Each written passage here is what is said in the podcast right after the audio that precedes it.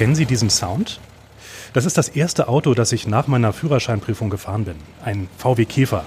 Sonnenblumengelb, Baujahr 1984, so wie ich auch. Da war nicht viel mit Technik.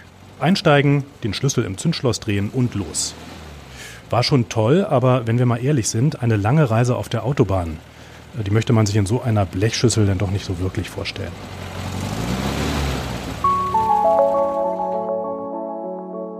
Heute sind Autos beinahe so ausgestattet wie kleine Raumschiffe. Sie führen einen auf dem schnellsten Weg in die Stadt, warnen, wenn man zu schnell ist oder versehentlich den Seitenstreifen überquert und parken vollautomatisch. Klar ist, wer in der Zukunft der Autoindustrie mitspielen will, braucht mehr als einen gut geölten Motor. Herzlich willkommen beim Podcast zum SZ Wirtschaftsgipfel. Diese Folge wird Ihnen präsentiert von der Unternehmensberatung Carni. Ich bin Philipp Eins und spreche heute im Berliner Hotel Adlon über die digitale Zukunft der Automobilbranche. Mein Gast ist Martin Eisenhut, Managing Director bei Kani. Schönen guten Tag, Herr Eisenhut. Schönen guten Tag. Ich freue mich sehr, dass ich hier sein darf. Herr Eisenhut, erinnern Sie sich noch, was war denn so das erste Auto, das Sie gefahren sind nach dem Führerschein? Mein erstes Auto war ein VW Golf und zwar in Rot mit 75 PS, aber ich habe den Sound sehr gut äh, erhören können, da ich selbst zwei verschiedene Käfer gefahren bin. Ah, super. Auch diese 84er Mexiko-Käfer, die ja damals in Mexiko gebaut wurden, oder? Der erste war ein brauner, das wäre sicherlich ein Modell, was hier in Deutschland produziert würde, aber der zweite war ein lindgrüner, der sicherlich aus Mexiko kam. Den habe ich damals von einem Bauern erworben. Aha. Ein sehr schönes Fahrzeug, aber ich kann dem nur zustimmen. Ich weiß noch ziemlich genau, bei 120 Stundenkilometer war ziemlich Schluss und das konstant. Auf der Geraden und bergauf ging es langsamer. Ja, das Ding fing dann an zu klappern und zu brummen. Also irgendwann, ja, machte das dann keinen richtigen Spaß, Spaß mehr. mehr. Ja, und wenn wir heute uns mal die Autoindustrie anschauen, da sind wir ähm, ganz anders, auf einem ganz anderen Stadium der Entwicklung. Der Hersteller Tesla, der baut im brandenburgischen Grünheide an seiner Fabrik. Bald sollen dort Hunderttausende E-Autos vom Band rollen und auch Volkswagen setzt ja mittlerweile in seinem Zwickauer Werk ausschließlich auf Elektroautos. Ist die Zukunft des Autos elektrisch? Ah, die Zukunft des Autos wird sich natürlich verändern und das wird sich über die Zeit kontinuierlich verschieben in Richtung Elektrofahrzeuge. Das ist ganz sicher. Natürlich wird es in Zukunft auch noch äh, Fahrzeuge mit Verbrennungsmaschinen geben. Das wird sich sicherlich nicht wegreden lassen, insbesondere natürlich auch nicht nur im Pkw, sondern auch im Lkw-Bereich. Elektrofahrzeuge werden natürlich momentan sehr stark subventioniert, auch von der Politik. Deswegen sehen wir auch gerade einen relativ starken Trend hin zu Hybridfahrzeugen oder zu elektrifizierten Fahrzeugen. Hybridfahrzeuge heißt sowohl Verbrenner als auch Elektro, beides in einem. Heißt beide Antriebsarten gemeinsam vereint und zwar Hybridfaktoren. Elektrisch fahren die Fahrzeuge dann in der Regel um die 50 Kilometer, vielleicht etwas mehr, aber hilft natürlich dabei, massiv den normalen Spritverbrauch massiv zu reduzieren. Und deswegen ist es eine ganz schöne und flexible äh, Kombination und wie gesagt, ist natürlich staatlich sehr gut gefördert und hilft natürlich dann bei der einen oder anderen Anschaffung, insbesondere bei Firmenwagen. Naja, es ist stark gefördert, weil natürlich man auch hin will zu erneuerbaren Energien, auch in einem Autoantrieb. Nun sagen aber viele, dass auch Elektromotoren ja nur eine Übergangstechnologie sein könnten und nämlich hin zum Wasserstoffantrieb. Wo geht denn so die Reise hin, wenn Sie mal richtig in die Zukunft schauen? Also Elektro wird es nicht sein, aber der Verbrenner wahrscheinlich auch nicht auf Dauer. Ich bin davon überzeugt, dass nach wie vor Verbrennungsmotoren und auch elektrifizierte Fahrzeuge in Zukunft den meisten Stellenwert einnehmen werden. Wasserstoffangetriebene Fahrzeuge sehe ich persönlich im Pkw-Bereich nicht, wahrscheinlich eher im Lkw-Bereich. Darüber hinaus muss man sehen, wie schnell kann man überhaupt die Durchdringungsrate von elektrifizierten Fahrzeugen in Deutschland oder auch in anderen Regionen schaffen. Es ist ja so, dass natürlich verschiedene OEMs schon angekündigt haben, mit welchen Stückzahlen man rechnen will. Und Sie hatten gerade auch das Werk in Tesla angesprochen. Da sollen ja über 500.000 Fahrzeuge im Endausbaustand produziert werden. Und natürlich setzt Volkswagen auch massiv auf rein elektrifizierte Fahrzeuge. Dennoch ist die Wahrscheinlichkeit, dass, äh, ich würde meine persönliche Schätzung, Jahr 2025 vielleicht zwischen 15 und 18 Prozent der Fahrzeuge überhaupt elektrifiziert sind. Der Rest wird nach wie vor Verbrennungsmotoren sein. Auch das wäre ja schon bedeutend mehr als heute.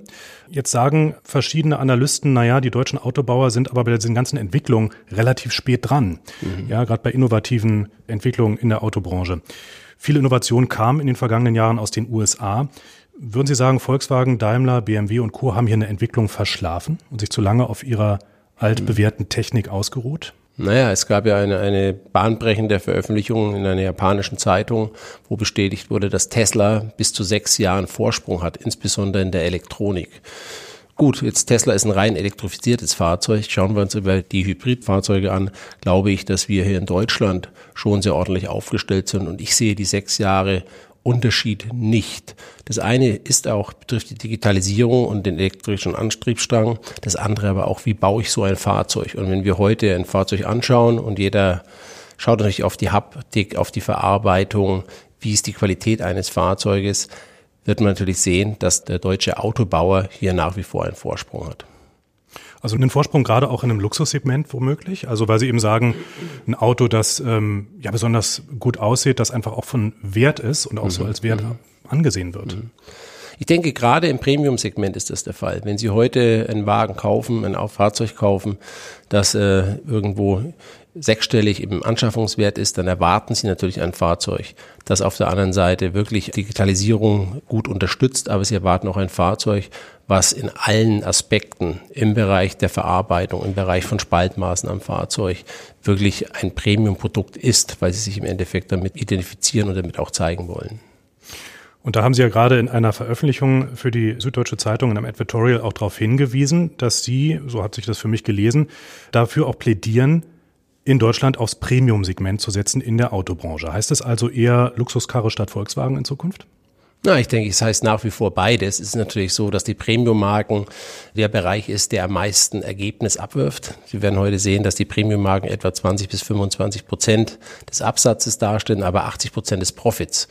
Und dann werden natürlich gewisse Vorteile, die auf dem Premium-Segment entwickelt wurden, dann auch in die normalen Mittelklasse und Unterklasse projiziert und dadurch natürlich auch gewisse Volumen geschafft. Das Premium-Segment ist nach wie vor natürlich für die OEMs das Hauptsegment und versuchen dort natürlich dementsprechend auch äh, ihre eigenen Fahrzeuge zu verkaufen. Was würden Sie denn sagen, so unterm Strich? Also wie kann die Autoindustrie hier in Deutschland fit werden oder noch fitter? Sie sagen, wir sind eigentlich ganz gut aufgestellt, aber wie kann sie noch fitter werden, um auch in Zukunft auf dem globalen Markt bestehen zu können? Mhm. Wenn da eine starke Konkurrenz kommt, zum Beispiel aus Japan, womöglich auch aus den USA in Zukunft. Also mhm. was müssten die deutschen Autobauer nun tun? Ich denke, dass die deutschen OEMs schon auf dem richtigen Weg sind. Wenn wir sehen, alleine Volkswagen will über 70 Milliarden investieren in Elektrifizierung, in Digitalisierung, in neue Antriebe. Das sind Zahlen, die vor Jahren in der Form überhaupt nicht möglich gewesen wären. Wir sehen das Gleiche bei BMW oder auch bei Mercedes. Ich bin persönlich fest davon überzeugt, solange wir in diese Technologien wirklich massiv investieren und auch nicht sofort wieder aufgeben, dass wir hier nach wie vor einen signifikanten Wettbewerbsvorteil haben können, insbesondere wenn wir dann über Hybridantriebe oder nach wie vor auch über den normalen Verbrennungsmotor sprechen. Nun kam der Autobranche eines in die Quere, mit dem niemand rechnen konnte, nämlich die Corona-Krise. Und ob nun Premiumfahrzeug oder Kleinwagen, da waren ja nun alle von betroffen. Teilweise standen Bänder still. Welche Folgen hat das, auch mittelfristig? Die Corona-Krise hat natürlich die OEMs massiv getroffen, insbesondere in Deutschland mit, ich glaube, nahezu minus 25 Prozent im Absatz, in den USA noch mehr. Es ist aber auch so, dass die Premium-Segmente, sei es jetzt Porsche zum Beispiel, in dieser Zeit eigentlich ganz gut gefahren sind, weil das Premium-Segment von dieser Krise einfach auch nicht so stark betroffen war. Schauen wir in die Zukunft, werden wir sehen, dass äh, auch im nächsten Jahr die Absatzzahlen sicherlich nicht auf dem Niveau von 2019 sein werden. Dennoch wird wieder ein Wachstum zu verzeichnen sein. Und ich gehe davon aus, dass Corona in Summe natürlich auch das komplette Mobilitätsverhalten der Bevölkerung verändern wird. Da sprechen Sie einen heiklen Punkt an. Also mhm. gerade die Lufthansa ist ja abgestürzt in der Corona-Krise und da erwarten viele Analysten dass das auch erstmal auf einem niedrigen Level sich bewegen wird. Ja, dass die Leute vielleicht mittelfristig weniger fliegen. Ja, dass viel mehr, was man früher in der Geschäftsreise erledigt hat, digital abgehalten werden können. Eine Konferenz, äh, eine Schulung. Sehen Sie da überhaupt keinen Kratzer, den die Autoindustrie davontragen könnte von diesem reduzierten Geschäftsreiseverhalten? Oh, ich bin davon überzeugt, dass die Automobilindustrie von den reduzierten Geschäftsreisen natürlich leiden wird, genauso wie die ein oder andere Industrie. Ich gehe aber auch davon aus, dass aufgrund äh, von Corona auch weniger Leute jetzt zumindest kurzfristig öffentliche Verkehrsmittel nutzen, sondern eher vielleicht doch auf den eigenen Wagen jetzt äh, zurückgreifen, wenn sie in die Arbeit fahren. Aber wir müssen auch sehen, dass insgesamt das Mobilitätsverhalten sich verändert. Wenn Sie heute in die Städte schauen, sehen Sie, dass die Straßen im Endeffekt aus drei Spuren werden zwei Spuren gemacht und versucht, das Automobil eher aus der Stadt herauszubekommen, um die Leute eben wieder auf öffentliche Verkehrsmittel zu bringen. Ich denke auch, das Thema Carsharing äh, wird ein Thema sein, was insbesondere in großen Städten sinnvoll ist und relevant ist. In kleineren Städten macht es weniger Sinn, einfach aufgrund der Kapazitäten und der Mengen, aber ist natürlich auch dennoch ein kleiner Wachstumsmarkt für die Automobilindustrie. Wir sprechen heute im Podcast zum SZ Wirtschaftsgipfel über die Zukunft der Autobranche. Mein Gast heute Martin Eisenhut, Managing Director bei der Unternehmensberatung Kani. Herr Eisenhut, Sie hatten es gerade schon angesprochen, in den Städten, da verändert sich viel, auch am Nutzungsverhalten, dem Auto gegenüber überhaupt der Mobilität. Digitale Innovationen beeinflussen da ganz vor allem die Art und Weise, wie wir uns durch die Stadt bewegen und damit auch das Automobil. Wie kann die Autobranche digitaler werden?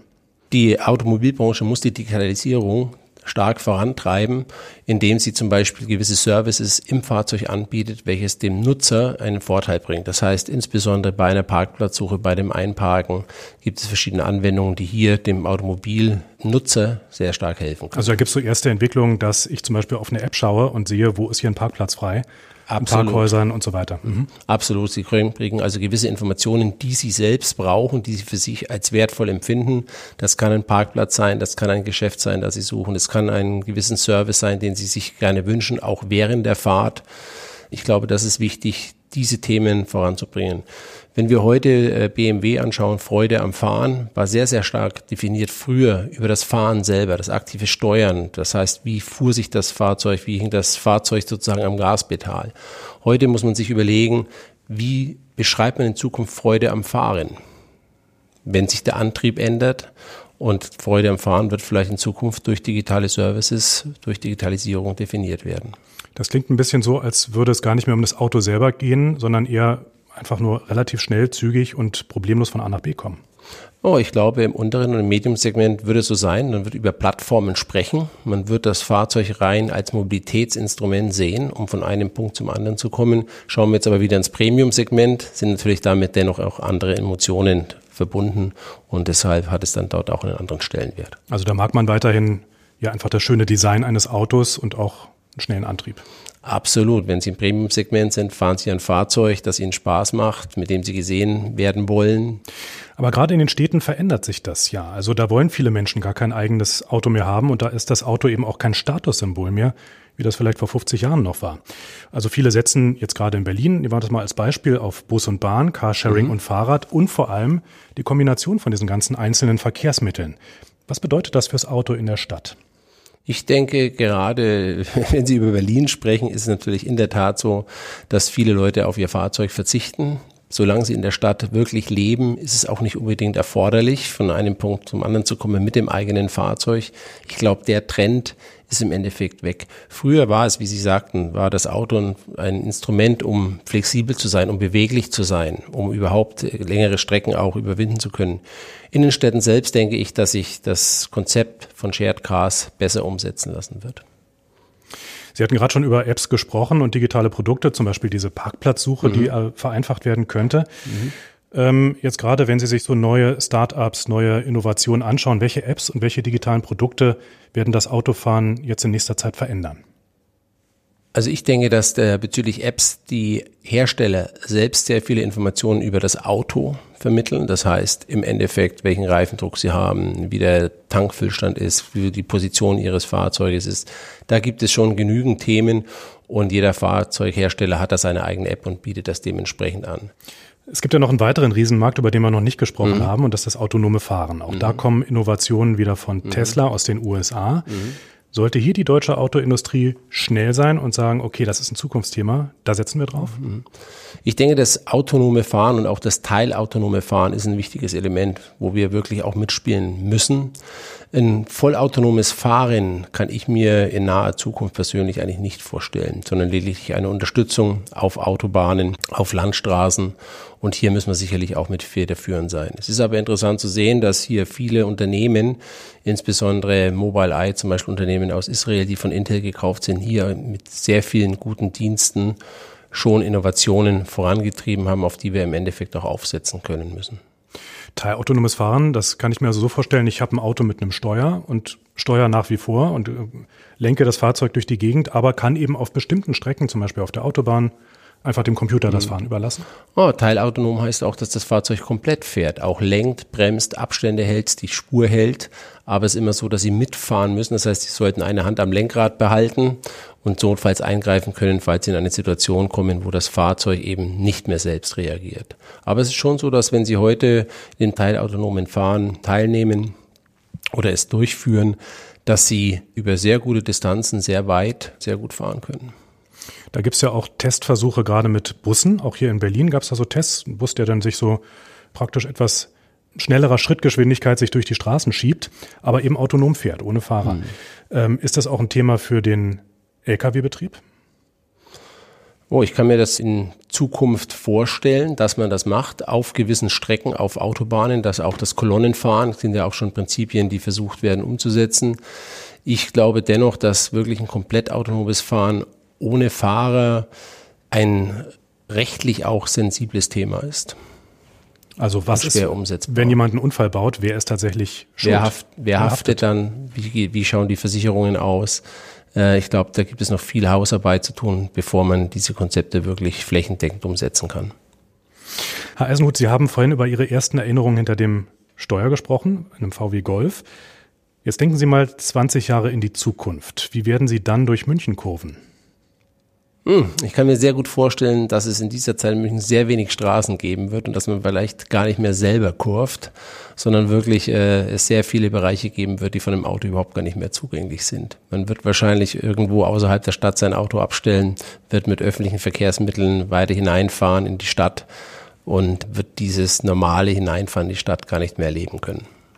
Das klingt nach einer spannenden Utopie und ja, nach spannenden Einblicken in die Autoindustrie der Zukunft.